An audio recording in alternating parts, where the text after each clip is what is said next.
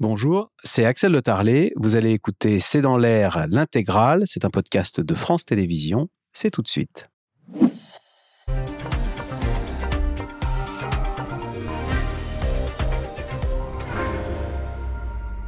Bonsoir à toutes et à tous. Une réforme des retraites à chamboule tout pour les salariés tout d'abord, qui se demandent à quel âge ils vont pouvoir partir.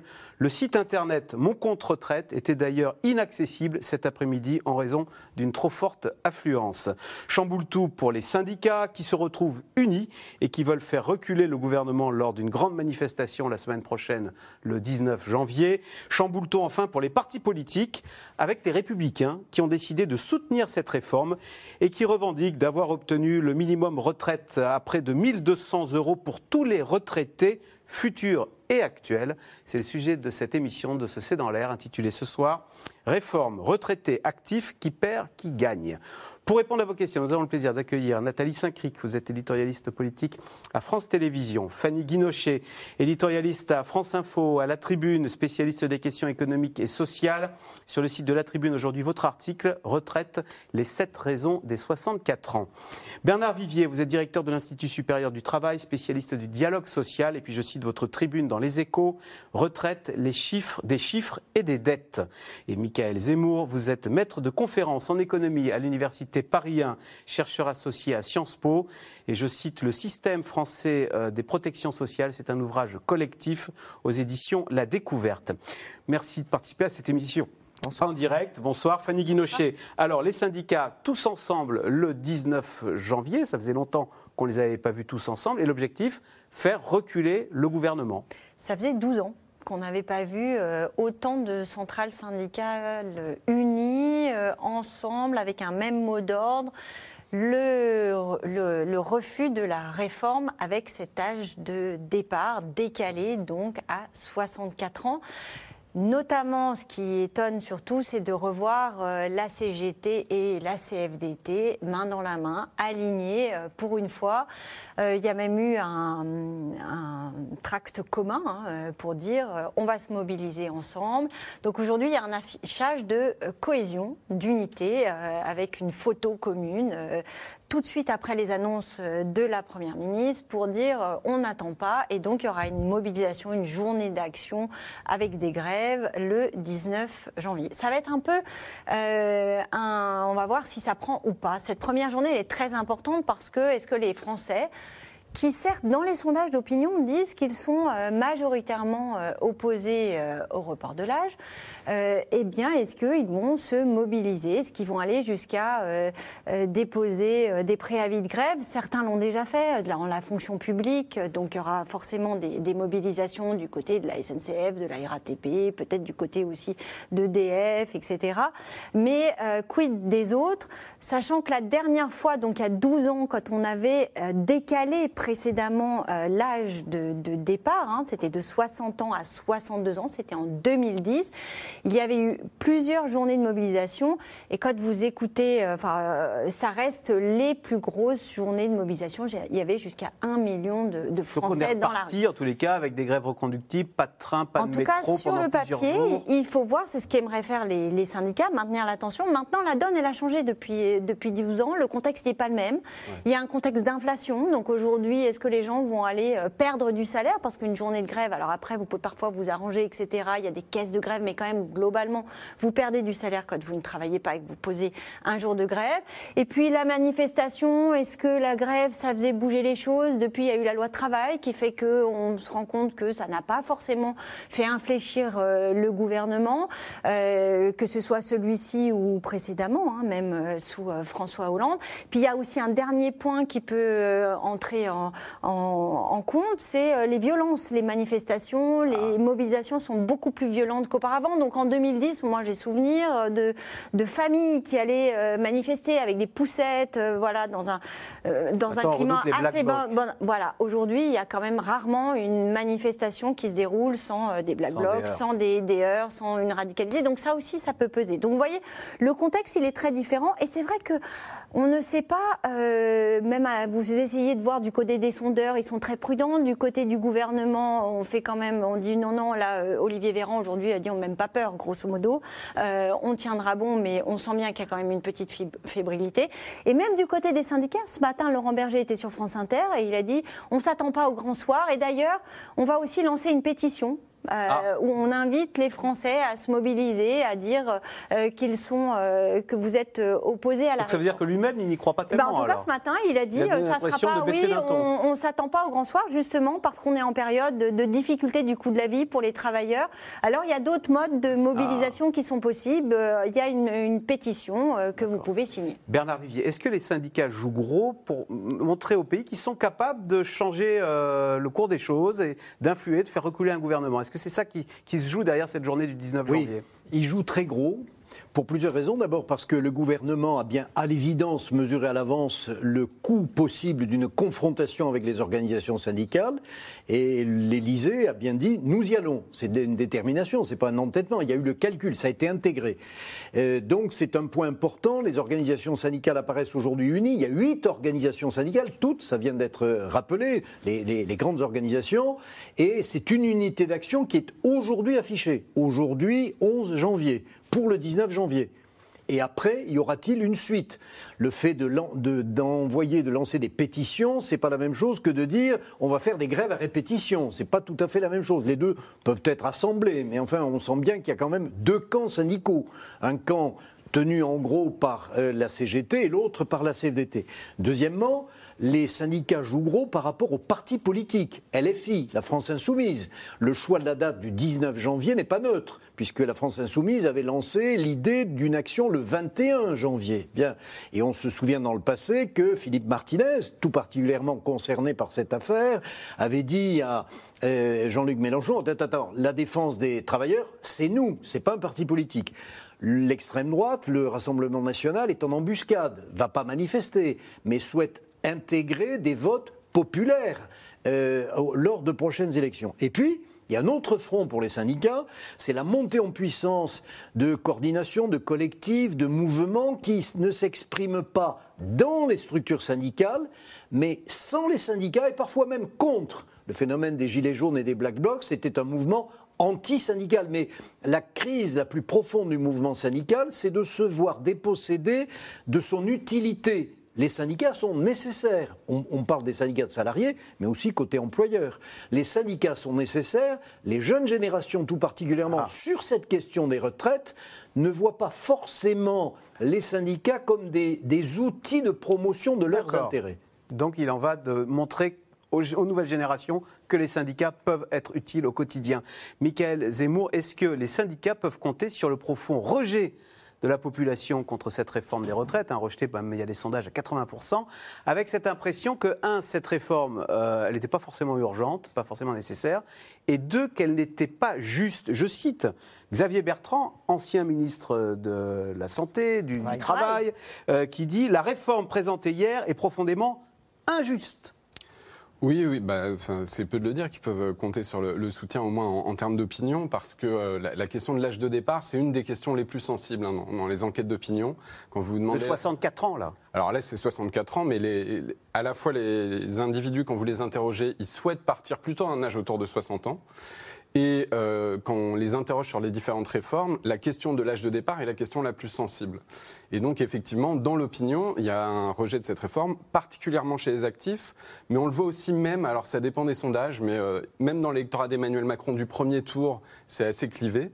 Et euh, parmi la population active, vous avez un, un rejet extrêmement fort.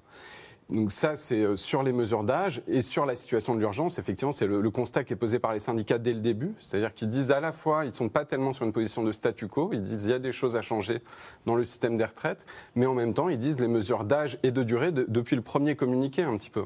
Euh, elles sont pas à l'ordre du jour. Et donc effectivement, la, configuration syndicale, elle est assez inédite depuis 12 ans, mais par contre sur le fond, c'est pas très surprenant, parce que sur le fond, même du côté de la CFDT, l'âge et les mesures d'âge et les mesures d'économie, c'était déjà des lignes rouges de la précédente réforme. Donc ça, ça crée aussi euh, bah, finalement une forme de grande clarté par rapport à la retraite à points, qui était compliquée. On cherchait à comprendre les gagnants et les perdants. La question de l'âge, elle est assez facilement lisible. Euh, Nathalie Saki, comment le gouvernement voit-il cette contestation qui se prépare? Est-ce qu'il se dit toute bonne réforme génère sa contestation et s'il y a de la contestation, c'est la preuve qu'on réforme? Ou est-ce qu'il a peur quand même euh, d'une gilet Ah ben. jaunisation du mouvement? Petit sondage Elab, 60% des Français disent soutenir la mobilisation contre la réforme des Oui, retraites. et 75% des Français pensent que cela va passer quand même. Ah. Alors, vous me demandez euh, l'état d'esprit du gouvernement, c'est un petit peu un mélange de tout ce que vous venez de dire. C'est-à-dire, un, premièrement, peur euh, d'un éventuel débordement, normalement avec les jeunes. Deuxièmement, peur de blocage. C'est-à-dire des blocages stratégiques. C'est-à-dire non pas qu'il y ait des foules et des foules et des foules dans les rues, mais qu'il suffit, on l'a vu avec les raffineries, il suffit qu'il y ait des endroits névralgiques qui soient bloqués pour que finalement le pays risque de l'être. Donc ça, c'est une de leurs La SNCF, des centrales électriques, des choses Exactement, comme ça. exactement ce qu'on a connu avec justement l'envie. euh, quand quand, euh, hier, enfin hier, hier soir à la Bourse du Travail, on a la nouvelle chef des Verts, Marine Tondelier, qui dit l'Assemblée nationale va devenir une ZAD, ZAD. c'est-à-dire qui a la volonté d'essayer d'être le plus efficace possible, même si on n'est pas forcément très nombreux. Le chiffre 1 million est pour eux une barre, comme l'a dit tout à l'heure Fanny. C'est vrai, 14 manifestations pour la réforme Sarkozy, 4 dépassant le million. Il n'a pas bougé parce qu'il ne considérait qu'il n'y avait pas grand-chose sur lequel il pouvait bouger. Mais au-delà du million, ça risquera de devenir véritable probléma- problématique, même si il y a une démarche politique qui a été faite, mais démarche politique qui n'est pas forcément compréhensible par les Français. C'est-à-dire qu'en gros, euh, Éric Ciotti, les LR, passent pour la gauche de Macron. C'est-à-dire que c'est eux qui disent on a réussi à les faire passer à 63 Et à adoucir la 64, réforme. et c'est grâce à nous qu'on a le 1200 euros brut par mois pour les pensions minimum vieillesse. Donc il y a une espèce d'illisibilité où chacun joue son jeu. Et puis, euh, si vous voulez, on sait très bien que entre l'apathie, euh, je crois que c'est vous qui le disiez ou c'est Fanny, entre la fatigue des Français, leur euh, volonté d'en découdre, ils ont du mal à appréhender. Nous aussi, on a du mal parce que aucun de nous. Et dernier point, euh, ils considèrent que la pédagogie. Alors ils disent toujours ça, faut faire la pédagogie, faut faire la pédagogie. Mais en gros, quand on voit la ruée des, moi je sais pas dans votre, dans mon entourage euh, à France Télé, euh, des gens qui se mettent sur les simulateurs. Ah ben, je vous l'ai dit, mon compte Alors, retraite était attendez, Il y en a inaccessible. d'autres, il y en a d'autres, il y a plein de simulateurs. Donc, entre ceux qui n'ont pas bien compris que euh, les 16 ans, on pouvait partir, si on avait commencé à travailler à 16 ans, on pouvait partir à 58, que si on avait pu tra- travailler, à commencer à 19 ans, on pouvait partir à 62, mais qu'à 20 ans. Je veux dire, il y a une espèce de chose un peu compliquée que sur les seniors, il va y avoir un index. Mais est-ce que l'index serait suffisant pour dissuader les entreprises de virer les plus de... Parce que maintenant, un senior, c'est 45 ans, c'est ça? Fa- Fanny Guinochet, bah voilà. Les employeurs. Voilà. la Donc, elle, a- est quand même très compliquée cette Et il y a le réforme. 64 ans qui est... Et ce qui fait qu'on ne retient qu'une chose, effectivement, c'est les 64 ans. Parce Cela que dit, c'est ce que voulait le gouvernement, hein, et c'est aussi l'affichage qui donne. C'est, euh, on décale l'âge parce que euh, on n'en a pas parlé, mais c'est aussi ce qui rapporte le plus euh, rapidement d'argent dans les caisses. C'est que c'est aussi quelque chose qu'on va afficher du côté de nos partenaires européens. Les 64 ans, c'est pas un totem, mais ça claque. hein, euh, voilà. Donc euh, il y a ça, mais c'est vrai que derrière, chacun y va de sa situation individuelle, et je pense que les conseillers retraite là, ils vont être avec- débordés parce que effectivement on se dit qu'est-ce qui va être pris en compte? Ah ouais, oui alors euh, euh, je suis une femme j'ai été en congé parental je vais pouvoir les réintégrer Euh, j'ai commencé à travailler euh, beaucoup plus tôt donc est-ce j'ai que eu je suis des quand enfants, même en donc carrière ça me longue? donne- il y a une foule de questions et c'est vrai que ça renvoie à la retraite. C'est un sujet à la fois éminemment économique, politique, mais aussi tellement humain. Ça, re- ça renvoie à toute votre carrière. Est-ce que votre et, et ça, ça va être tout l'enjeu de la mobilisation. Est-ce que finalement c'est juste? Est-ce que ok, moi je vais travailler un peu plus longtemps, mais mais lui qui est un peu plus jeune, est-ce qu'il va aussi travailler Lui qui est un peu plus vieux que moi, est-ce qu'il va euh, travailler? Et, et les employeurs, ils vont cotiser un petit peu plus parce que finalement, est-ce qu'ils s'en sortent pas bien? Euh, Et puis les fonctionnaires, les régimes spéciaux, on n'en a pas parlé, mais c'est aussi les régimes riches. spéciaux. Voilà. Et, Et les puis les retraités. retraités. Pourquoi les actifs prendraient tout Voilà. pas- Pourquoi? C'est aussi un des discours. Ils pas- Les retraités, ils, sont, ils seront assez préservés dans les, dans les discours et syndicaux et, et politiques, parce que c'est quand même. Et eux, qui- ce sont eux qui votent le plus.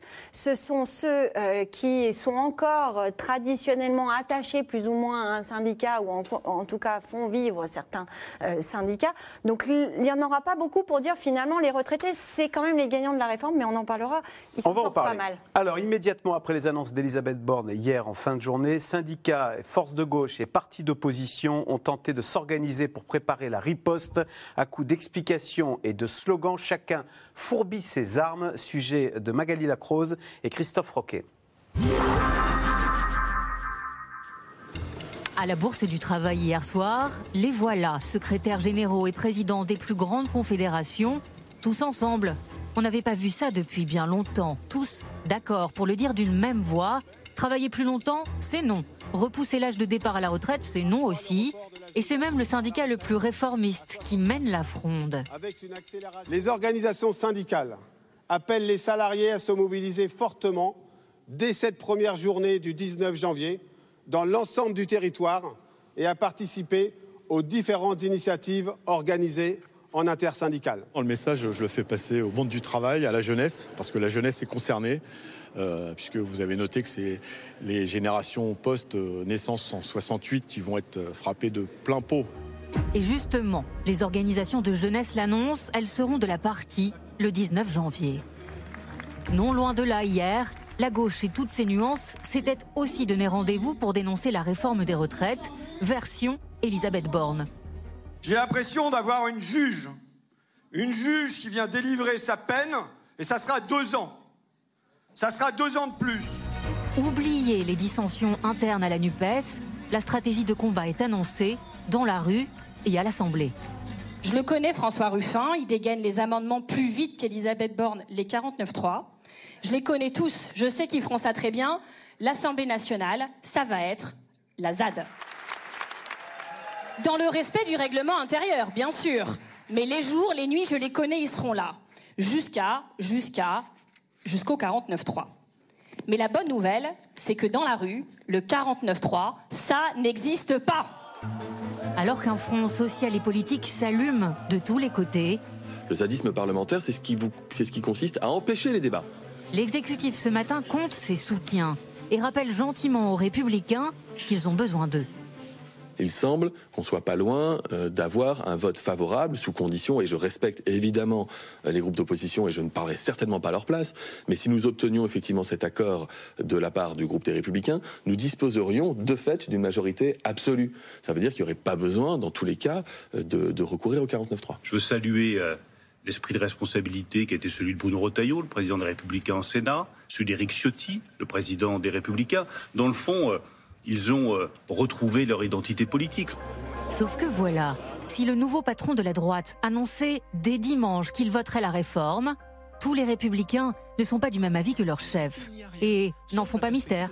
Dans les annonces d'Elisabeth Borne, il y a un problème majeur pour moi, qui pour Ah moi bon est une ligne Oui, rouge. oui. Ce problème-là, c'est celui qui fait que tous ceux qui ont commencé à travailler avant 21 ans, Mhm. et en particulier à 20 ans, vont être les grands perdants de cette réforme. Et pour moi, ce n'est pas juste.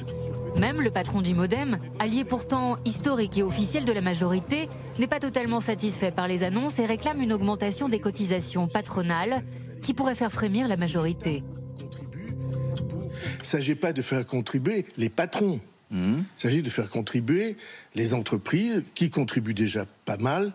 Et j'avais, j'ai chiffré cet effort à environ 0,7% de la masse salariale, alors que cette année, la masse salariale va augmenter en moyenne de plus de 5%. Un œil sur la colère de la rue, l'autre au Parlement. Alors que le mécontentement social gronde depuis des mois, les prochaines semaines pour le gouvernement s'annoncent mouvementées, avant même le début de l'examen du texte à l'Assemblée. Alors, question téléspectateur, Michael Zemmour, c'est Pierre en Gironde. Pourquoi ne pas s'en tenir à la durée de cotisation et laisser ensuite le choix aux Français de partir à la retraite quand ils veulent Alors là où Pierre a raison, c'est que quelque chose qui va choquer beaucoup, c'est qu'il y a une perte de choix. C'est-à-dire qu'aujourd'hui, même si vous n'avez pas toutes vos annuités, vous pouvez partir à 62 ans et là, la possibilité de partir disparaît. Et après, la principale raison pour laquelle le gouvernement choisit la durée de cotisation, c'est que c'est la mesure qui fait le plus d'économies rapidement. L'âge légal La- L'âge légal, Ouais, pardon. ouais, parce que c'est déjà compliqué. Excusez-moi. La, la raison pour laquelle il choisit l'âge, 62 à 64, c'est que c'est la mesure qui fait le plus d'économies à court terme, d'ici 2027-2030. Et puis il y a peut-être aussi une autre raison qu'il faut avoir en tête, c'est qu'on est déjà à 42, bientôt 43, et ça commence à faire beaucoup. Si vous commencez à déplacer la durée de cotisation à 44 ou 45, ça apparaît complètement inatteignable pour beaucoup de monde. Donc je pense que c'est ces deux raisons-là qui jouent. Alors Nathalie Sacric, est-ce qu'on peut euh, donc âge, cette durée de cotisation et cet âge légal à ce cocktail fait que des infirmières, c'est ce que disait euh, d'ailleurs Laurent Berger, des gens qui, qui sont en première ligne, eh ben finalement est-ce que ce ne sont pas les dindons de cette farce, j'allais dire, parce qu'ils ont commencé à 20 ans, Bah. ils vont pas avoir les dispositifs carrière longue. Voilà. Et eux, ils sont considérés comme des actifs, c'est-à-dire comme laisser entendre qu'eux, ils sont vraiment actifs, alors que les autres sont- ont des professions beaucoup plus simples. Et effectivement, il se négocie un certain nombre de précisions concernant tous les gens qui vont eux aussi aller regarder, que ce soit les policiers, les gardiens, de- les surveillants de prison. Tous ceux qu'on a applaudis pendant le Covid, disait ce matin Laurent Berger. Tous ceux qu'on a appelés par la côté et ceux qui font un certain nombre de tâches ingrates. Ingrates, dangereuses, fatigantes, parce que c'est ça l'histoire, c'est que tout le monde n'est pas dans le même état de fraîcheur et les- les- le calcul des espérances de vie entre certaines catégories est là pour le plaider. Donc ça, ça va être un enjeu. Et puis il y a un enjeu aussi, alors ça, on ne sait pas très bien comment ça va évoluer parce que ça se négocie en ce moment, c'est de voir si quand même il n'y a pas un peu de marge de négociation pour que les fameuses personnes ayant 20 ans ne puissent pas partir à, à 63 ans. C'est-à-dire qu'en gros, on lâche là-dessus. Enfin, que le gouvernement lâche là-dessus, c'est notamment ce qu'a dit Aurélien Pradier, ce qui permettrait d'avoir tout le groupe LR. Puisque là, pour l'instant, Aurélien Pradier, on pense que c'est 10-15 personnes sur les 60 qui pourraient s'opposer. C'est pas que du calcul politicien, c'est aussi l'idée de se dire que finalement, les gens vont se dire, quand on a 20 ans, qu'on a fait quelque chose d'assez fi- difficile, c'est pas, il n'y a pas de raison que ce soit 64, on peut laisser à 63. Donc je pense que c'est les deux choses sur lesquelles on va peut-être encore laisser. C'est ce qu'a demandé Xavier Bertrand ce C'est ce qu'a demandé Xavier Bertrand. Éric Ciotti n'en fait pas une ligne rouge, mais pense que tout ça pourrait effectivement euh, rendre dans le débat, donner l'impression qu'il y a quelque chose à négocier. Parce que déjà, ça va durer 20 jours, le débat, donc c'est extrêmement court. Si c'est effectivement la ZAD et que si euh, LFI ou la NUPS ou la gauche enfin réunie fait une bataille d'amendements en déposant 450 000, on pourra discuter de rien. Donc, euh, effectivement, si on veut qu'il y ait un peu de.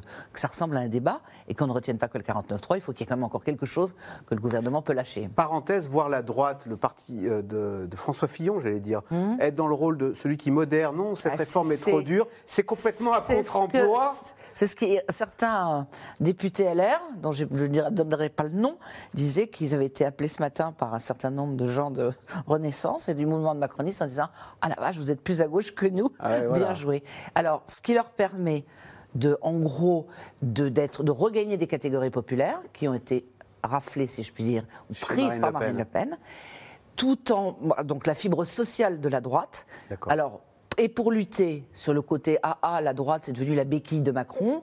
Ils ont l'intention de corser sur le texte immigration Ah. de manière à redevenir à droite. On va devenir très dur sur l'immigration. Bah, S'ils sont très durs sur l'immigration, ça leur permet de retrouver un ADN et d'avoir une identité et pas de passer pour une espèce de en voie, de parti en voie d'extinction. Fanny Guinochet, donc cette réforme, elle est dure pour ces salariés en première ligne qui ont commencé à 20 ans, qui sont infirmiers, des métiers ingrats, qui vont devoir euh, travailler jusqu'à 64 ans. Elle est dure, elle embarque aussi tout le monde, on, on en parlait l'autre jour, la, la- la génération née en 61. Oui, C'est ce que disait euh, Fabien Roussel. Euh, ceux qui s'apprêtaient à faire leur pot de départ cet été, Mais il va devoir le- ils vont devoir le décaler. Ils vont devoir le décaler. tout De quatre mois. simplement, de quelques mois. Et, euh, et effectivement, ça, c'est une surprise, je pense, même si Elisabeth Borne en avait parlé, mais il y a quelques semaines, cette, cette génération 61, c'est très tôt, finalement. Ce sont ceux qui euh, avaient. L'horizon s'éloigne un petit peu plus. Et ensuite, euh, et ainsi de suite, j'ai envie de dire. Mais c'est vrai que du coup, euh, on va et voir. quand on voit la ligne d'arrivée, Voilà. On vous le euh, retire, euh. Et, et c'est aussi ce qui fait, ce qui fait un peu euh, tiquer euh, euh, dans les rangs syndicaux, parce que euh, c'est vrai que euh, ce sont typiquement les, ceux qui sont proches de la retraite, ils bénéficieront pas des mesures euh, annoncées par le gouvernement. En tout cas, le gouvernement dit, mais si ça va bien se passer, on va mieux aménager les fins de carrière, et puis l'emploi des seniors, ça va mieux se passer. L'index senior, il va pas se mettre en place euh, comme ça du jour au lendemain. Ça, et il va l'autre- pas il va pas produire des effets du jour au lendemain. La prise en compte de la pénibilité, aujourd'hui, c'est une annonce, mais il va falloir voir comment ça se, comme- très concrètement, euh, comment ça va se passer. Et ça va pas se passer du jour au lendemain. Donc effectivement, eux, ils vont, ils vont travailler plus, mais ils vont pas bénéficier euh, des, euh, bah, des, des avantages que peut-être auront ceux qui sont nés un petit peu plus tard. Mais ça, c'est l'autre grand stress, Bernard Vivier, dont parlait Fanny Guinochet, c'est 64 ans en espérant ne pas être éjecté d'ici là. On sait que les entreprises, dans les grands groupes, n'ont qu'une seule obsession, dès que vous avez passé les 58 ans, c'est vous êtes cher et puis euh, vous n'êtes pas, pas fort en informatique, alors hop, à la porte. Oui, cette réforme, c'est une réforme un peu à tiroir. On ouvre la réforme pour des motifs d'équilibre financier, mais on voit bien aussi que euh, cette réforme des retraites, elle est un regard vers le passé, vers le travail. Hein, chacun se dit, euh, j'ai travaillé longtemps, ou bien j'ai travaillé dans des métiers pénibles, que vais-je faire aujourd'hui? J'ai entre 55 et 64 ans, tout, tout l'emploi, et c'est quelque chose de très intime, de très personnel. Et puis c'est une réforme qui regarde pas seulement vers le passé, mais vers l'avenir.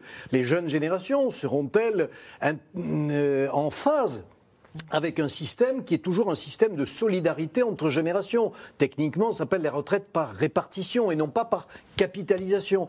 Et la question des seniors est une question très importante. Alors là aussi, pour des questions budgétaires, parce que un- quelqu'un qui travaille, il a entre 55 et 64 ans, par définition, il cotise et par définition, n'étant pas à la retraite, merci monsieur de la Palisse, il ne touche pas de cotisation. Ah ouais. Donc c'est double, C'est doublement dou- gagnant. double avantage. Bien, on fait rentrer de l'argent, on n'en sort pas. Bien.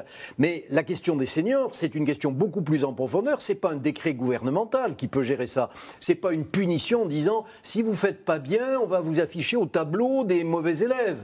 Euh, parce que c'est pas que les grands groupes, c'est les petites entreprises. En quoi les seniors peuvent apporter à l'entreprise par-delà le coût qu'ils représentent par rapport à un jeune Et, c'est une question vraiment très importante. L'enjeu de la réussite de la réforme, à terme, elle n'est pas financière sur ce plan-là, c'est que faisons-nous, quelle politique, quelle pratique avons-nous dans les entreprises sur les seniors?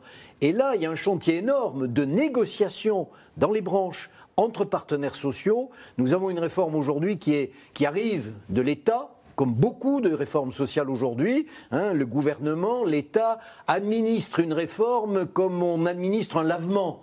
Euh, ben oui, mais les partenaires sociaux, ils sont un peu sur le banc de touche. C'est pour ça que les syndicats réagissent de façon très agressive aujourd'hui, et ça se comprend. Et puis, euh, c'est une négociation entre partenaires sociaux. Parler de la pénibilité, parler des carrières longues, parler de l'emploi des seniors. Mais voilà un chantier, un champ considérable dans les branches pour les partenaires sociaux. Michael Zemmour, est-ce que le fait qu'il y a eu des tas de reportages hier, et à tout âge, bah finalement la retraite était vue comme un, horizon, un, paradis, j'allais dire, est-ce que ça ne doit pas nous interroger sur notre rapport au travail? Euh, C'est Emmanuel Macron qui refusait qu'on parle de, pénibilité parce qu'il disait le travail n'est pas pénible. Et pourtant, on a l'impression que c'est bien ancré euh, en chacun de nous. Le travail est pénible et la retraite est une libération. Euh, alors c'est sûr euh, qu'elle est vue comme ça. Dans les enquêtes que fait l'adresse, elle demande les, les motivations de départ à la retraite. Alors elle diffère un petit peu euh, selon les, les catégories socioprofessionnelles. Et chez les plus modestes, la question d'avoir atteint le taux plein et la question de la santé euh, ressort très fortement. Et après, ce que nous montrent les, les études aussi en France, c'est que la retraite agit comme une protection sociale à double titre. Elle protège au niveau de la santé, c'est-à-dire que la santé se dégrade avec l'âge, c'est assez normal, et le passage à la retraite euh, agit comme une protection, notamment pour les personnes exposées à de la pénibilité, facteur de stress psychique, facteur de stress physique. Et donc, décaler l'âge de la retraite, ça pose des questions sur la santé. D'ailleurs, il y a une étude récente qui a montré que quand vous apprenez que vous êtes concerné par une réforme des retraites, et que vous allez donc partir plus tard, d'un coup vous vous mettez à consulter le médecin. Et pas pour des facteurs psychologiques, mais parce que vous vous dites que vous n'allez pas tenir et que vous prenez en charge votre santé. Et puis, il y a une deuxième chose, la retraite, elle protège aussi socialement. C'est-à-dire que parmi les personnes, c'est déjà le cas aujourd'hui, hein, on a une personne sur trois à peu près qui n'est pas en emploi au moment de la retraite. Quand on décale la retraite... Qui vit mal d'être au chômage, qui ne au l'ose pas chômage, le au. RSA, en inactivité, et donc avec des revenus plus faibles en fait. Et donc pour les gens euh, des classes moyennes supérieures, la retraite c'est une perte de revenus, mais pour 40% des gens, le passage à la retraite c'est une augmentation de revenus et un statut. Et donc là, décaler ce- cette protection à la fois euh, en termes de santé, en termes financiers, bah, ça produit des inquiétudes. Nathalie Cinquic, est-ce que la valeur travail, pour reprendre une expression sarkozyste, n'a pas baissé quand on voit que la gauche, qui autrefois, je sais pas, euh, le travail émancipé, maintenant on entend euh, euh, Sandrine Rousseau parler du droit à la paresse. Être heureux, c'est euh, être dans l'oisiveté, c'est ne plus participer à cette course productiviste que nous Et- imposent euh, les entreprises. Il y a même eu dans la, une motion des, des trois socialistes qui se battent pour être à la tête du Parti socialiste. C'est pas un droit à la paresse, c'est un droit au repos et de meilleures conditions de travail. Alors, il y a effectivement deux camps à gauche.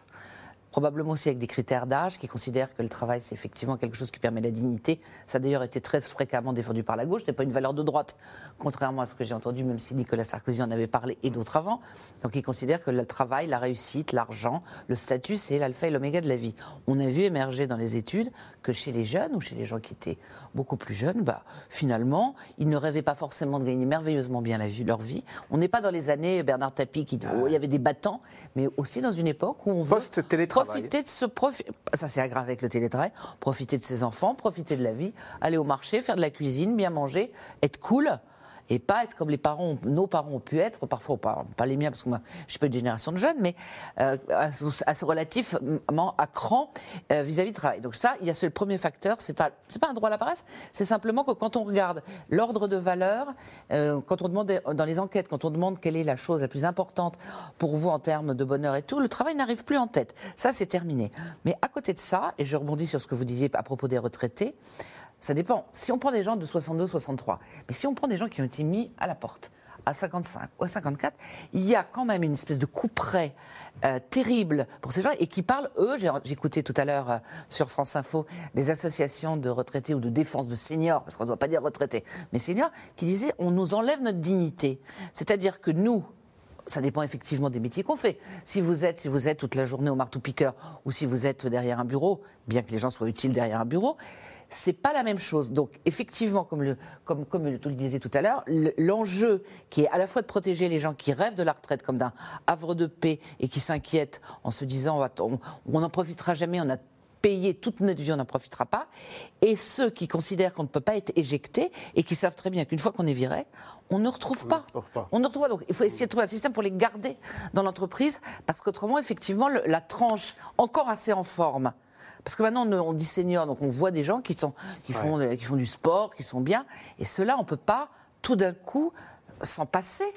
Parce que ça, c'est, pour, les, pour eux, c'est une perte de, une perte d'honneur et de. C'est comme si on ne valait plus rien. Puisqu'en France, contrairement à certains euh, pays anglo-saxons, on qu'on on est ce qu'on gagne, on est ce qu'on fait, alors que par exemple l'associatif, le bénévolat dans les pays anglo-saxons est quelque chose d'hyper valorisé. Fanny Guinochet, ça participe au rejet de cette réforme, le fait qu'on se dise mais ça rallonge cette période de stress où je risque d'être viré et où je sais que je ne retrouverai pas de boulot. la difficulté, c'est ça, c'est que effectivement, si euh, toutes les études, je parle sous votre contrôle, mais le monde, si vous perdez votre votre travail, que ce soit euh, que vous soyez cadre ou que vous soyez euh, dans des métiers peu qualifiés. Euh, après 50, euh, 55 ans, ça devient nettement plus difficile. Les chiffres de, Pôle emploi, ils sont très clairs. Hein.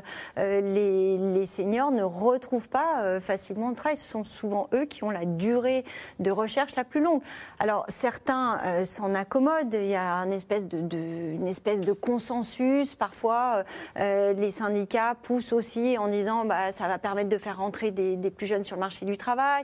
Et puis, finalement, bah, euh, si on se débrouille bien et qu'on fait coïncider euh, les années de chômage avec euh, l'ouverture des droits à la retraite, il n'y a pas trop de perte de revenus.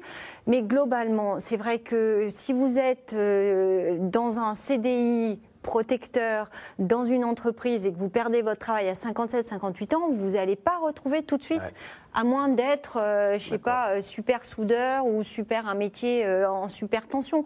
Et même, ça va être difficile de retrouver tout de suite un travail avec le même niveau de qualification, même dans la région parisienne où on nous dit qu'il y, a plus d'emplois, de, c'est très compliqué. Donc qu'est-ce qui se passe en général? Soit vous vous mettez à faire des temps partiels, à accepter euh, du travail euh, un peu moins rémunéré, à créer votre entreprise, votre auto-entreprise, pour vous mettre par exemple si vous êtes cadre consultant et proposer vos services. C'est ça la réalité du travail aujourd'hui. Donc c'est vrai que là, il y a une, ça sonne un peu, euh, je pense que c'est vraiment l'angle mort, même si on voit bien la volonté du gouvernement d'améliorer les dispositifs pour euh, faire que ces fins de carrière, elles se passent bien, que les employeurs aménagent les postes, qu'on aménage le temps de travail. Aujourd'hui, ça n'est pas encore dans la mentalité française. L'angle mort, hein, c'est ce travail des seniors, vous le disiez. Alors, à la retraite ou sur le point d'y être, quelles sont les réactions des Français qui viennent de découvrir les détails de cette réforme? Vous allez voir, ils sont nombreux. Regardez ce reportage des équipes de C'est dans l'air avec Laszlo Gélabert, Aubry Perrault et Mathieu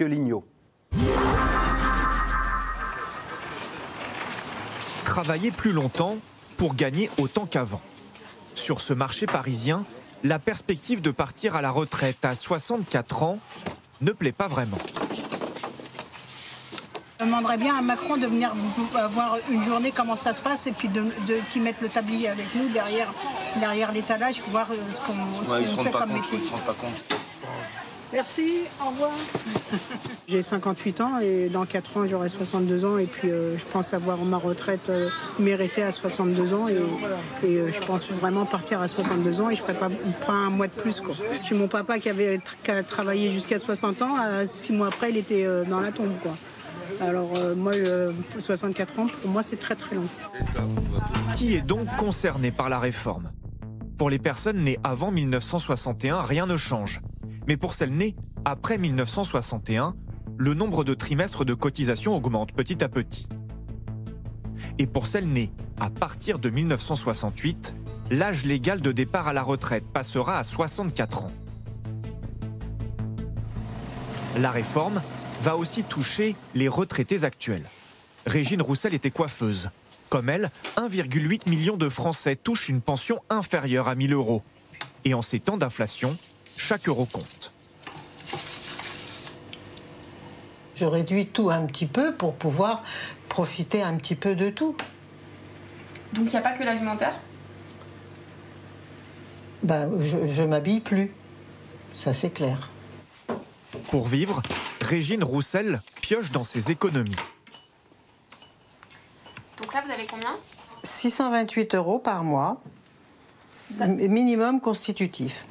Le gouvernement planche sur une pension de retraite minimale de 1200 euros par mois.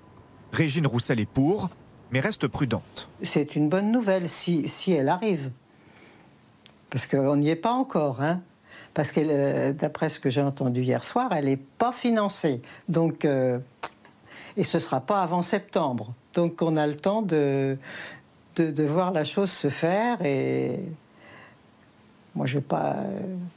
Je c'est pas que j'ai pas confiance, mais je suis. Je reste sceptique. Cette pension minimale coûterait entre 1,2 et 2,7 milliards d'euros selon le gouvernement. Travailler plus longtemps, c'est donc travailler plus vieux et se faire embaucher en tant que senior est plus compliqué. Bertrand Bartel, 57 ans, cherche un emploi depuis des mois. Effectivement, tous les jours, et full time, hein, euh, de 8h30 du matin à 19h30, voire euh, 20h, je suis là à travailler à mon retour à l'emploi. Le gouvernement veut mettre en place un index dans les entreprises de plus de 1000 salariés. Elle serait obligée de publier la part des seniors embauchés, car ce taux d'emploi des seniors en France est sous la moyenne européenne. Bertrand Bartel a constaté ces différences. Ce frein-là n'existe pas ou très peu au sein des entreprises euh, étrangères. C'est probablement une espèce de biais culturel euh, qu'on a en France comparativement aux autres pays. La crainte que, j'ai, ou plutôt l'incompréhension que j'ai, c'est comment peut-on faire et comment les personnes qui sont dans la même situation que, moi euh, peuvent tenir. Aucune sanction financière ne serait prévue en cas de faible taux d'emploi des seniors. À l'heure actuelle, seulement un tiers des plus de 60 ans travaillent encore. C'est pas un minimum vieillesse. Et donc là, Alors, question téléspectateur, c'est Véronique dans l'Essonne, Fanny Guinochet. Pourquoi ne pas demander également un effort aux retraités actuels euh, qui ont une pension supérieure à 3 000 euros? Alors, je ne sais pas où est-ce qu'il faut mettre la barre et s'il faut mettre la barre. La, difficulté de, de demander euh, une participation aux, aux retraités actuels, c'est que vous avez l'impression que la retraite, c'est ce que vous, c'est le capital que vous êtes constitué tout au long de votre vie. Donc, c'est très difficile. C'est un peu comme la question de l'héritage et de droit de succession. Vous avez l'impression que vous avez travaillé, enfin, c'est pas l'impression, vous avez travaillé toute votre vie, donc vous méritez cette retraite. La difficulté, elle est là. La difficulté, euh, par ailleurs, elle est aussi euh, politique. Euh, les retraités, aujourd'hui, ce sont ceux qui vont le plus dans les urnes. Et d'ailleurs, quand Emmanuel Macron avait voulu, à un moment, et il l'a fait, quelques, remonter un petit peu la CSG pour les retraités, lui, il avait mis la barre à 2000 euros, qui ont une pension-. Voilà, une pension à 2000 euros. Il a fait marche arrière. C'est une des rares choses sur le, enfin, un des rares points. Parce qu'au tout début, vous vous souvenez de- d'Emmanuel Macron, peut-être, qui disait, c'est surtout les actifs, oh, il faut, euh, moi je me souviens d'une émission de télé où il disait, il faut que vous compreniez, il s'adressait aux retraités, l'argent qu'on va gagner, euh, finalement, les marges de manœuvre qu'on va retrouver, ça sera pour l'école de vos petits-enfants, ça sera euh, pour que le modèle social... Sauf que c'est pas passé du tout Euh, et que euh, du coup il a euh, il a reculé parce que effectivement ça n'était pas populaire. Et puis c'est vrai que les retraités qui gagnent le alors globalement ils ont un revenu plus élevé. Et Alors je sais que quand on dit ça ça fait bondir macroéconomiquement c'est des moyennes mais globalement ils ont un revenu plus élevé Le que niveau les de vie des de retraités est vie supérieur du niveau de vie moyen des Français. Voilà, mais euh, ils se sont constitués un patrimoine immobilier. Alors, quand vous discutez avec eux, ils disent oui, mais nous, on avait des taux à 12, 13 c'est pas les taux que vous avez aujourd'hui, même s'ils grandissent. Bon, en attendant, ils ont fait des plus-values. Enfin. Tout ça fait que c'est compliqué parce que par ailleurs, il y a aussi une dimension qui est intéressante, c'est que euh, les retraités, ils redistribuent. Euh, alors souvent, ils redistribuent à leurs enfants et leurs petits-enfants, mais ils, tiennent aussi pas mal la génération au-dessus d'eux, les super retraités du grand âge pour lesquels on n'a pas tellement fléché d'argent. On a fait une branche de la sécurité sociale, la cinquième en plus, mais en fait, c'est une coquille vide. Pour l'instant, il n'y a pas d'argent. Et souvent, ces retraités, euh, en tout cas ceux qui ont entre 60 et 70 ans, La ils génération ont... sandwich avec les enfants qui posent problème oui, mais et, leurs parents. Mais vous pouvez aussi, il faut là où c'est très compliqué le dossier des retraites, c'est que vous pouvez aussi dire ça euh, de ceux qui ont entre 40 et 50 ans, qui ont aussi euh, fait souvent leurs enfants un peu plus tard et puis qui ont des parents ou des grands-parents, ils les aident. Donc il y a des effets redistributifs entre les générations. C'est aussi pour ça que c'est très compliqué de dire est-ce que la réforme elle est juste, pas juste entre ceux qui arrivent sur un marché du travail. Moi, quand je suis rentrée sur le marché du travail, on avait des emplois jeunes, c'était le chômage. Donc comment ça va être pris en compte dans la retraite? Certes, le chômage est comptabilisé, mais nettement moins que si j'avais signé euh, un emploi. Ceux qui arrivent sur le marché du travail aujourd'hui, ils ont encore des problèmes de chômage. Ceux qui sont arrivés avant sur le marché du travail, c'était le plein emploi, ils n'en avaient pas. C'est très, très, très complexe. Bernard Vivier. Oui, cette question des, des retraités, contribution, pas contribution, c'est une question hyper sensible. Parce qu'en effet, un retraité ne fait pas grève, puisqu'il n'est pas au travail, il est en retraite. Mais un retraité, ça vote. Bon, et donc tout gouvernement fait très attention. Dans le thème de l'émission, gagnant, perdant, perdant, gagnant, à l'évidence, les retraités ne vont pas perdre et certains vont même gagner si cette mesure des 1200, euh, non seulement pour les nouveaux, mais pour tous les retraités, se met en place. Ça veut dire euh, des commerçants, des artisans, des agriculteurs, des salariés avec des revenus modestes, très modestes. Bien. Euh, mais la question reste politiquement très difficile. Un essayiste, euh, François de Closet, a écrit l'an dernier un livre qui s'appelle La parenthèse boomers. Lui est retraité, il a 89 ans. Et je l'avais hier au téléphone, il me dit, je me suis fait éreinter sur ce livre qui en substance dit, nous les retraités, nous sommes par rapport aux générations montantes des privilégiés. Euh, il a 89 ans, il a l'autorité, le savoir pour le dire. Son livre a été l'objet de, de critiques très très vives. Donc c'est un sujet très très délicat. Et on comprend effectivement que les retraités considèrent que leur retraite est aussi le résultat de leur vie an- antérieure, alors que techniquement, c'est le résultat des cotisations des actifs d'aujourd'hui. Oui, mais ce que dit Stéphane était très bien en disant on est dans un système de répartition, mais on le vit comme un truc de capitalisation. C'est-à-dire qu'on vit chaque jour en disant, l'expression de personnes âgées, la poire pour la soif. C'est-à-dire qu'on met de côté, on économise, on investit, on travaille. Ils peuvent considérer aussi certains que les jeunes ont moins envie de travailler que eux à leur époque. Euh, donc c'est effectivement difficile de leur dire bah, vous allez rire, vous avez travaillé beaucoup, vous n'étiez pas aux 35 heures, vous, enfin je parle pour la, la partie des retraités qui, a- qui travaillaient avant cette réforme-là, et c'est effectivement donc compliqué de leur dire maintenant vous allez passer se- à la caisse alors qu'ils y sont déjà passés sous le quinquennat de François Hollande. Michael Zemmour, un mot sur ces 1200 euros. Alors, c'est pas très clair, parce que c'est vrai qu'on avait eu l'impression que c'était un nouveau minimum vieillesse, mais ce ne sont pas tous les retraités, néanmoins, qui vont. Alors, que, qui- quels sont les retraités qui vont pouvoir bénéficier de ces, cette 1200 euros minimum? Alors, il y a des choses qu'on sait et des choses qu'on ne sait pas encore. Parmi les choses qu'on sait, euh, c'est que d'abord, il y a eu un malentendu parfois. C'est pas 1200 euros garantis pour tout le monde du tout. Parmi les nouveaux retraités, ce qu'on sait, ce qui a été annoncé, c'est une revalorisation de 100 euros de ce qu'on appelle le minimum contributif. Et donc, les personnes qui ont une carrière euh, complète euh, vont avoir 100 euros de plus. Et En on- septembre. Mais l'objectif, c'est quand même 1000 d'être vers 1200. Alors, c'est une augmentation de 100 euros d'un dispositif qui existe déjà. Et on nous dit, si vous avez eu toute votre carrière au SMIC à temps plein, ça vous fera 1200 euros. Si vous avez une autre carrière, ça fera un peu moins. Et si vous n'avez pas une carrière complète, ça fera un pourcentage de ça. Donc c'est uniquement pour les retraités passés et futurs qui, mais qui ont eu euh, le taux plein, qui ont, fait, qui ont toutes leurs cotisations. L'objectif de 1200 euros, il est fixé pour la carrière complète. Ça, c'est pour les retraités les nouveaux retraités. Pour aller vite, pour les, les futurs retraités, le dispositif n'est pas arrêté. Probablement qu'il y a des discussions, notamment avec les Républicains, mais à gros traits. Pour les anciens retraités, enfin pour les actuels retraités. Excusez-moi, oui. pour, les, pour les retraités actuels, à gros traits, le dispositif n'est pas arrêté. Mais vous avez à peu près 30% de personnes qui sont en dessous de ce seuil de 85% du SMIC. Et vous pouvez estimer au mieux qu'il y en a 10% qui atteindront ce seuil de 85%. Les autres ne l'atteindront pas auront soit quelque chose mais moins, soit rien du tout parce qu'ils n'auront pas de carrière complète. Donc là, il y a un malentendu qui peut être un petit peu euh, tendu dans les. Ah, sujet des, qui peut créer des déceptions alors. C'est le sujet des négociations et c'est le, le, sujet que veut porter, que veulent porter les Républicains d'ailleurs avec assez peu d'obstacles du côté gouvernemental, même si ça coûte cher, effectivement, de faire un système euh, qui, bénéficie à tout le monde. Alors, 64 ans, 64 ans bientôt en France. En Allemagne, l'âge de retraite, c'est 65 ans, mais le gouvernement envisage un départ à 67 ans en 2029. Les Allemands travaillent donc plus longtemps. Pour autant, les pensions de retraite outre-Rhin ne sont pas forcément plus élevées qu'en France. Beaucoup de retraités sont d'ailleurs contraints de trouver un petit boulot pour arrondir leur fin de mois. C'est un sujet de Juliette Perrault et Michel Bouilly. Ce sont des histoires de plus en plus racontées sur les télévisions allemandes. Celle de Klaus, 79 ans, pizzaiolo dans un camion. Celle de René, 83 ans, employé dans un café. Des retraités au travail qui vivent à l'euro près. Lorsqu'elle fait ses courses, Ingeborg ne laisse jamais rien au hasard. Je fais attention à chaque dépense. Je dois vivre avec 800 euros par mois. Mais j'ai 500 euros de frais fixes tous les mois. Je vous laisse calculer ce qu'il reste. En tenant compte de l'inflation, je me retrouve avec de moins en moins d'argent. J'ai du mal à joindre les deux bouts.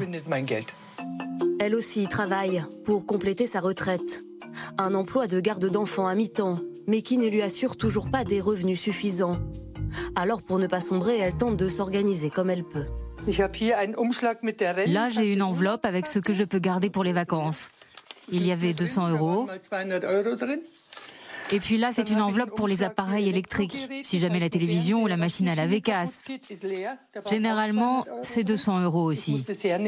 Et là, il me reste encore 300 euros en liquide, car on est au début du mois. Un quotidien déterminé par le contenu de quelques enveloppes. Aujourd'hui, près de 18% des plus de 65 ans en Allemagne sont considérés comme pauvres, deux fois plus qu'en France. Outre-Rhin, où le système fonctionne aussi par répartition, l'âge de départ à la retraite est pourtant fixé plus tard que dans l'Hexagone.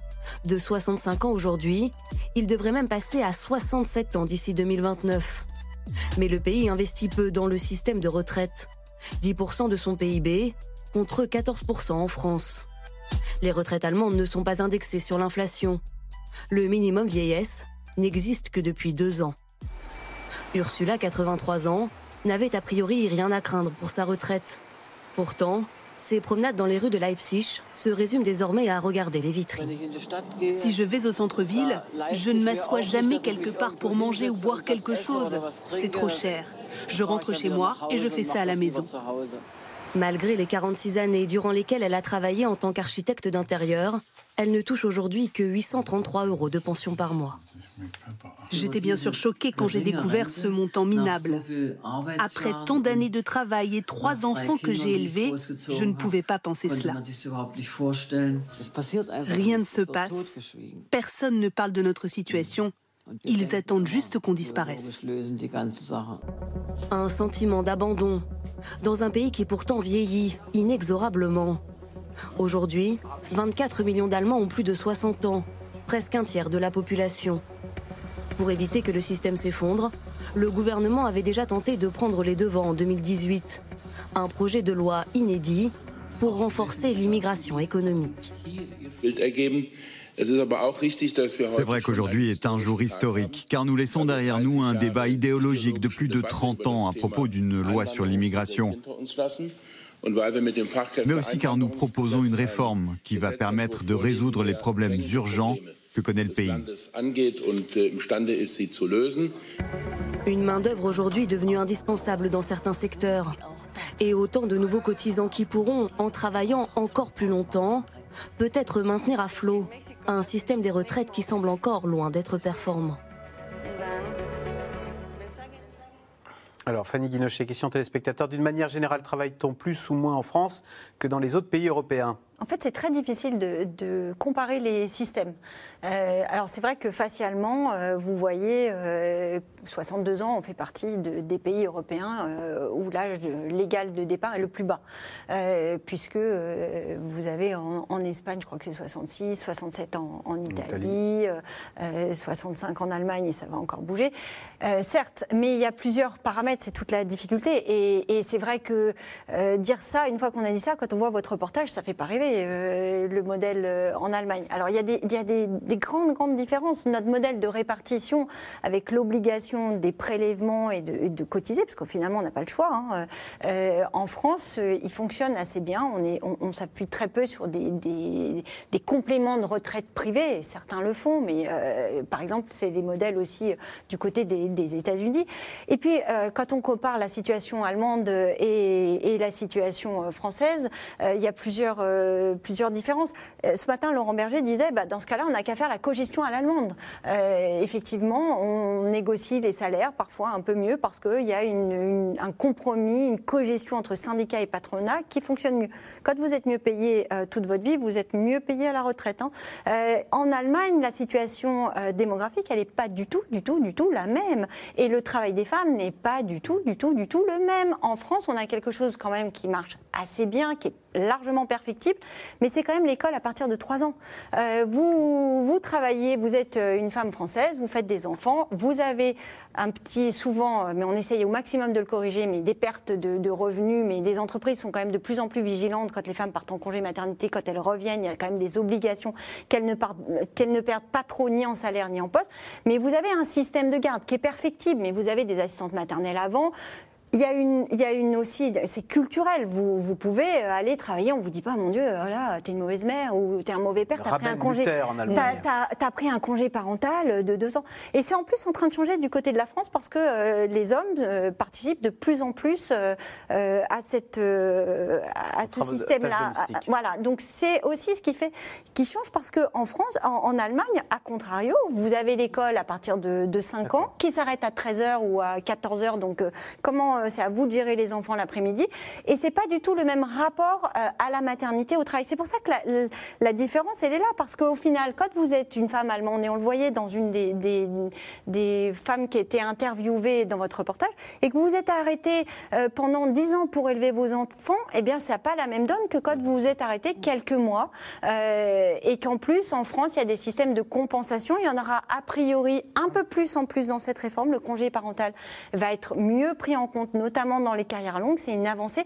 Ça, c'est vraiment très très différent la et c'est la base. est plus intense en France. Je ne sais pas si elle est plus intense, mais elle n'est pas composée de la même façon. On n'a pas le, même rapport au travail, le même rapport à la famille. Vous prenez l'Italie, c'est encore complètement différent. Donc vous voyez, c'est pour ça que c'est la retraite, c'est aussi très compliqué de comparer euh, les différents pays. Il n'empêche, Nathalie Saint-Cric, quand on ouvre les journaux et qu'on voit tous ces tableaux où on s'aperçoit que chez nos voisins c'est 65, 66, 67, est-ce que ça aussi, ça participe pas à un certain fatalisme qui fait qu'en France on se dit bon bah va bien falloir qu'on y passe. C'est ce, sur quoi un certain nombre de, enfin, le gouvernement en général table en disant regardez, alors c'est vrai que c'est plus compliqué que ce qu'on montre, mais que globalement on a un rapport au travail qui n'est pas le même et que globalement on on est on, travaille moins, peut-être en nombre d'heures, même si on a vu qu'avec la baisse du travail, la productivité a augmenté. Et il y a aussi en Allemagne, pour aller dans le sens de, Fanny, une, un taux de fécondité qui n'est pas du tout le même. C'est-à-dire qu'en gros, le mmh. principe des retraites, c'est que c'est les jeunes, enfin c'est ceux qui travaillent qui paient pour ceux qui sont à la retraite. Encore faut-il qu'il y ait des jeunes. Bon, avec l'importation, si j'ose dire, c'est grossier, avec l'immigration, et on va réussir à remonter. Ils, ils tentent de réussir des choses, mais si vous avez. L'Allemagne perd des, perd des enfants chaque année. Donc, si vous voulez, ils ont un, un- un potentiel de gens travaillant, donc pouvoir payer pour les autres, qui est de plus en plus faible. Donc, c'est pour ça. Et puis, de toute façon, ça a toujours été, également avec les lois Ars, un, un système un peu plus libéral que, que les Français. On n'a pas le même tempérament. Allez, tout de suite, on revient à vos questions. Alors, Isabelle, dans le territoire de Belfort, Michael Zemmour, cette réforme est-elle nécessaire et utile ou relève-t-elle de l'idéologie Difficile de se faire une idée précise? C'est vrai que euh, Emmanuel Macron a, martelé ce principe, il l'a rappelé lors de ses vœux du 31 décembre, c'est par le travail et l'engagement que nous relèverons les, les nombreux défis qui nous attendent. Une façon de dire, la réforme des retraites, il en va de, euh, de, l'avenir de notre modèle. Il n'y a aucun doute là-dessus. Il n'y a pas une nécessité à faire une réforme dans ce calendrier-là et il n'y a pas une nécessité à faire cette réforme-là. C'est-à-dire que le gouvernement a des motivations qui sont un peu extérieures au système de retraite, plutôt l'équilibre des comptes budgétaires par rapport à des baisses d'impôts, et plutôt le travailler plus pour produire plus. Du côté du système de retraite en lui-même, le système est globalement stable, il y a un déficit dans les 15 prochaines années. Si on veut s'occuper de ce déficit, on peut à la fois se donner un calendrier différent, mais surtout, on peut répartir les efforts différemment. La spécificité de la réforme là, c'est qu'en fait, le gouvernement table sur une réforme suivante pour passer à 65 ans, mais il va concentrer. Ah, pour vous, il a déjà préparé, il a en tête la suivante à 65 Le, le président de la République l'avait dit en fait quand vous regardez les trajectoires budgétaires, il voulait absolument faire les économies jusqu'à 2030 et pour après, il était prêt à discuter. Et donc il va concentrer tous les efforts budgétaires sur les personnes nées entre 61 et 68. En gros, les gagnants et les perdants, la réponse elle est simple. Les perdants, la, la première ligne de la réforme, c'est les personnes nées entre 61 et 68. Évidemment, les autres derrière suivent, mais pour les autres derrière, il y a le pari qu'il y aura une réforme suivante. Et donc, concentrer 17 milliards, 18 milliards d'économies sur finalement assez peu de personnes, hein, 3-4 millions de personnes qui vont prendre leur retraite dans les années suivantes, ça c'est clairement un choix politique. On pourrait répartir les efforts très différemment. Alors, Oui, alors, un choix politique. Alors, je rajoute à ce qui a été dit que il y a des clauses de revoyure prévues. On le sait très bien à droite, si la droite arrive au pouvoir, on le sait très bien partout, qu'en gros, l'équilibre, c'est dans les années qui viennent, mais qu'à partir de 2030, il va falloir faire autre chose. Là où ça n'est pas que de l'idéologie, ou même pas de l'idéologie, c'est qu'il y a eu une confusion au début. Quand Emmanuel Macron disait Je me suis engagé à pas augmenter les impôts, mais il faut bien financer la réforme écologique, il faut bien financer un certain nombre de choses, le grand âge et tout. Donc les gens se sont dit Mais c'est quand même bizarre, on augmente euh, la durée, l'âge légal, c'est-à-dire qu'on fait payer, euh, on recule l'âge de la retraite pour pouvoir faire d'autres choses que les retraites. Ça a été clarifié, ou ça a tenté d'être clarifié hier. C'est-à-dire qu'Elisabeth Borne a bien dit que, en gros, ce qui était l'argent qu'on aurait irait aux retraites. Et Bruno Le Maire a quand même dit que, en gros, ce que vous disiez tout à l'heure, que l'allongement de la durée de travail, ça fait des cotisations, ça fait rentrer de l'argent, et il a même évoqué 1% du PIB, en disant, en gros, ce travail qui s'allonge, ça nous permettra effectivement d'avoir plus d'argent et de financer un certain nombre. Alors, l'idéologie, elle est dans le on n'augmentera pas les impôts. Enfin, c'est un choix. C'est un choix politique, mais c'est vrai que c'est pas simplement pour empoisonner les gens. Parce que certains ont dit, il y a qu'à. Alors, il paraît que le chiffre est, est- est galvaudé, mais il y avait qu'à augmenter les cotisations de 2 ou 3 euros par mois. et c'est- on aurait. euh, Oui. alors, C'est- il paraît que c'est plus va. euh, 10 à 20, 30 euros. hein. Oui, Euh, Oui, bah, alors, je peux vous dire, le chiffre c'était 4,50 euros par mois tous les ans pendant 5 ans. Ce qui revient en gros, parce que le gouvernement cherchait l'équilibre pour 2027. C'était la, la première date qui avait été fixée. Donc le rapport du corps nous dit, pour l'équilibre en 2027, c'est 0,8 points de cotisation. 0,8 points de cotisation. Au niveau du SMIC, c'est de l'ordre de 14 euros par mois en 2027. Donc on, pro- on monte progressivement. Et c'est juste pour dire que c'est pas rien, 14 euros par mois quand on est au SMIC, hein, loin de là. Mais simplement, il n'y a pas qu'une seule solution. Il n'y a pas que la possibilité de décaler l'âge. On peut faire un cocktail, on peut discuter d'autres sources de financement. Et donc, là où il y a un choix politique, c'est d'avoir recours uniquement à l'âge, parce qu'on a exclu d'autres solutions. Euh, s'appuyer sur les retraités ou s'appuyer sur les cotisations. Gérard, un, un dernier mot juste quand même, parce que le gouvernement dit souvent on ne veut pas augmenter les impôts. Mais il s'est mis lui-même dans une difficulté, c'est qu'il a commencé par les baisser. Il s'est créé un déficit. Ça, c'est un petit peu un autre euh, débat que les retraites, mais je veux bien qu'on y aille sur les impôts. Ah non, parce euh, que c'est quand vous lisez le projet de loi de finances euh, ou quand vous lisez les documents transmis à la Commission européenne, c'est écrit comme ça. On a baissé les impôts. Et donc on se crée un déficit, mais ne vous inquiétez pas, pour équilibrer, on Ah. va faire la réforme des retraites. Et donc c'est ça la principale motivation vis-à-vis de l'Union européenne. Donner des gages à Bruxelles. hein. En contrepartie des baisses d'impôts sur les sociétés. Et dernier point pour répondre à Gérard. Euh, ah non, c'est pas Gérard, c'était la- l'auditeur. le Ouais, téléspectateur voilà, là. c'est la non, non, juste, c'est vrai, on l'a dit très vite tout à l'heure, c'est que le quoi qu'il en coûte a tellement pesé sur les esprits, c'est-à-dire en gros, euh, on va pas commencer à s'empoisonner pour 15 milliards ou pour 20 milliards, que là, quand on dit c'est 17, voire 30, c'est vrai que certaines personnes peuvent se dire, mais il y a deux poids, deux mesures. Parce que l'argent magique, il a coulé par centaines de milliards euh, pendant le Covid. Sauf que. Oui. Non, mais je dis pas que c'est une bonne Ouais, idée, ouais. mais je dis que ça peut. Rapidement, c'est vrai Ça ce que dit. Nathalie Saint-Cré, qu'aujourd'hui le milliard vaut pas très cher. hein. Euh, on a entre la période On a- de Covid, on a rajouté un zéro la de lutte plus contre dans- on en est à peu près tout calculé à peu près à 250 milliards. Donc évidemment 15 milliards par-ci par-là. Mais la question du budget, la question financière n'est pas au fond des choses la plus importante. La, fond- la question la plus importante, c'est la solidarité entre les générations. Le jour où les jeunes générations ne pourront plus, parce que le rapport entre actifs et, et retraités sera trop lourd pour les actifs, ou lorsque les jeunes générations ne voudront plus payer, eh bien, on glissera vers la retraite par capitalisation, comme on le voit aux États-Unis, en Grande-Bretagne. Et là, on va voir très mal, parce que c'est tout notre modèle qui est coûteux, mais qui est très généreux et surtout très solidaire. Cet élément n'a pas été bien mis en avant et il nous pend au nez si nous ne travaillons pas suffisamment cette solidarité entre les générations.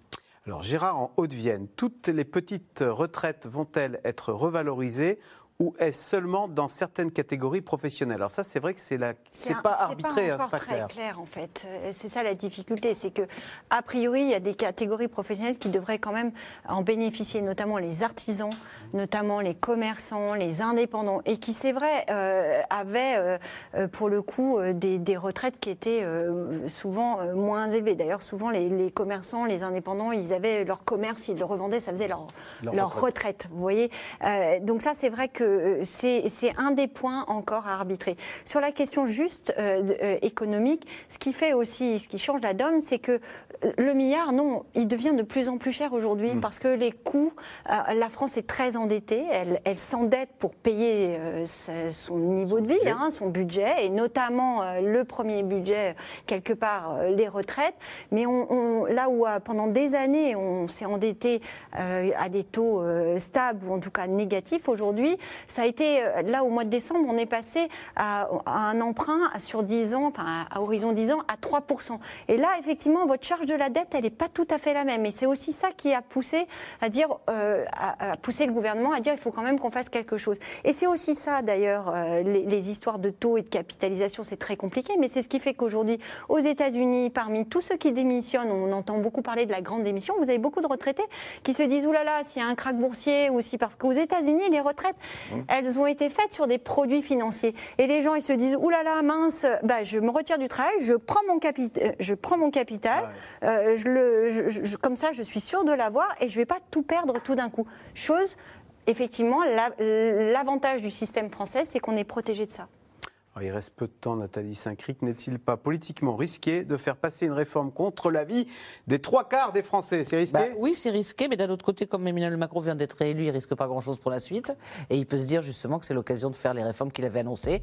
Et il ne veut pas surtout que son bilan, un jour, on puisse dire qu'il a fait un deuxième quinquennat comme certains autres ont pu le faire, c'est-à-dire en faisant de l'international et du tricot le reste du temps. Le danger, c'est à pouvoir éventuellement avoir les classes, les classes populaires ou ceux qui souffrent contre lui et que ça puisse favoriser Marine Le Pen. Donc l'arbitrage entre les deux est compliqué et on va voir à partir de mardi, enfin de la semaine prochaine, ce qu'il en est. Eh ben, c'est la fin de cette émission. Merci beaucoup euh, d'y avoir participé. Vous restez sur France 5 à suivre. C'est à vous avec Anne-Elisabeth Lemoine. Bonne soirée. On se retrouve demain pour un nouveau C'est dans l'air. Bonne soirée sur France 5.